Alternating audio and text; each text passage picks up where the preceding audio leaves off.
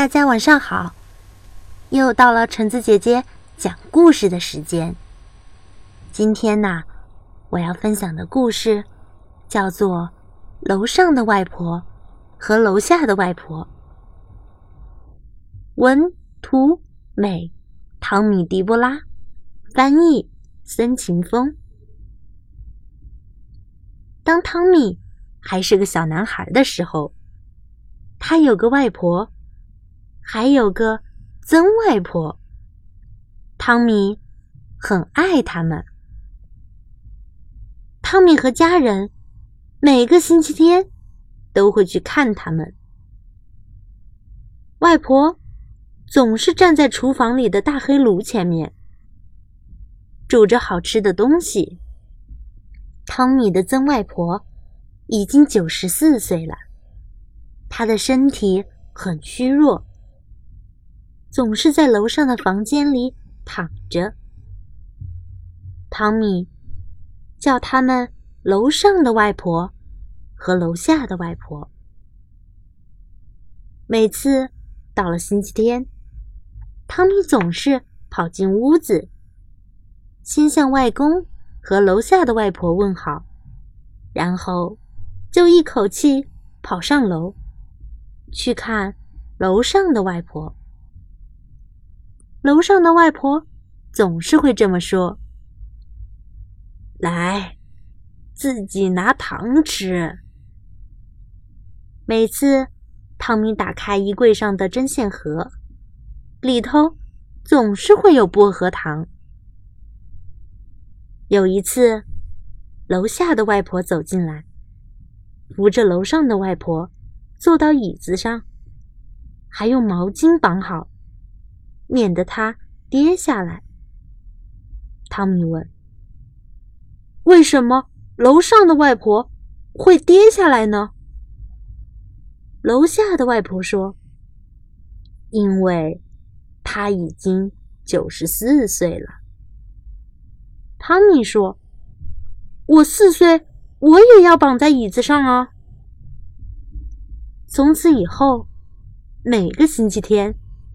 等汤米拿出针线盒里的糖果，楼下的外婆就会上楼来，把汤米和楼上的外婆都绑在椅子上，然后他们俩就一边吃糖一边聊天。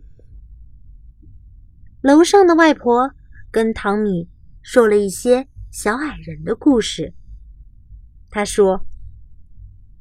小心那个帽子上有红羽毛的家伙，他很爱玩火柴。汤米说：“我会小心的。”楼上的外婆还说：“快看呐，他在那里，就在发刷和梳子的旁边，你看到了吗？”汤米点点头。当楼下的外婆忙完炉边的工作，烤好要给汤米在回家前吃的蛋糕以后，他就会上楼，把汤米从椅子上捡了下来。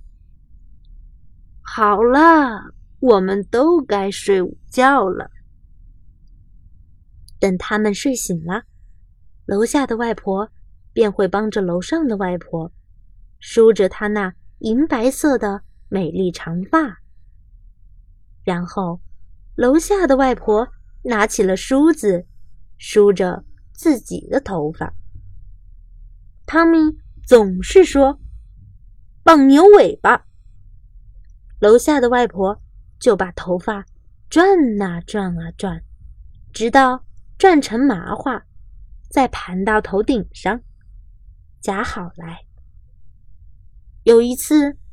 汤米的哥哥跑到楼上来，刚好看见楼上的外婆躺在床上，头发披散在肩上。他立刻跑开了。哥哥说：“哦，她好像巫婆。”。”汤米说：“才不是，她很美的。”每当外公大喊：“去冰淇淋店喽！”汤米和哥哥就会跟着外公去冰淇淋店。有时候，爸爸和舅舅也会一起去。他们回来的时候，常常正好是楼上外婆的点心时间。于是，汤米端着托盘，把牛奶和饼干送到了楼上。有一次，爸爸帮着全家人拍家庭录像。拍到楼上的外婆和楼下的外婆时，汤米就站在他们俩的中间。虽然那天并不是星期天，他们也去了外公外婆家。汤米还没有向大家问好，就急急忙忙的跑上楼去，跑进楼上外婆的房间，床上。是空空的，汤米哭了起来。他问妈妈：“楼上的外婆永远都不会回来了吗？”妈妈温柔地说：“不会啦。不过，每当你想起她，她便会回到你的记忆里。”从那天起，汤米。就只叫楼下的外婆为外婆了。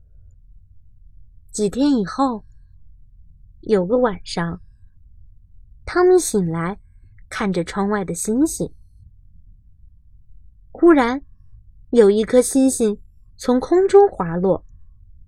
他跳下床，跑到了爸爸妈妈的房间。汤米说：“我刚刚看到一颗星星掉下来。”妈妈说：“那也许是楼上外婆给你的亲吻呢。”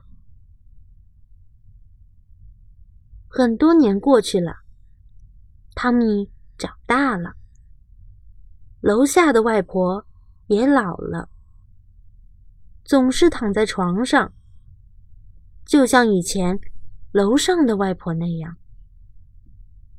后来，她也去世了。有天晚上，汤米从卧室的窗口望去，正好看见一颗星星快速的从天空中滑落。你们俩现在都是楼上的外婆了。